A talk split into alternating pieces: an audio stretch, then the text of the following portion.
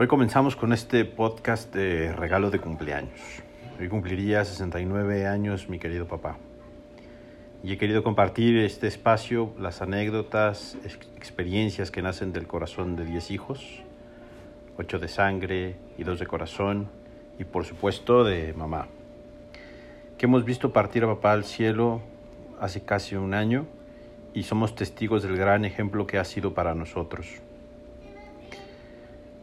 Hemos tenido una recopilación de detalles que cada uno ha podido vivir de primera mano y lejos de que queden como un recuerdo,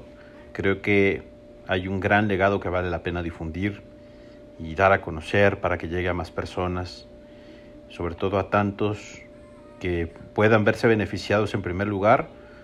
quienes tuvimos la oportunidad de conocerlo en vida,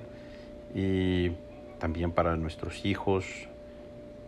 y que no solo se quede en nuestra memoria, sino que sea un espacio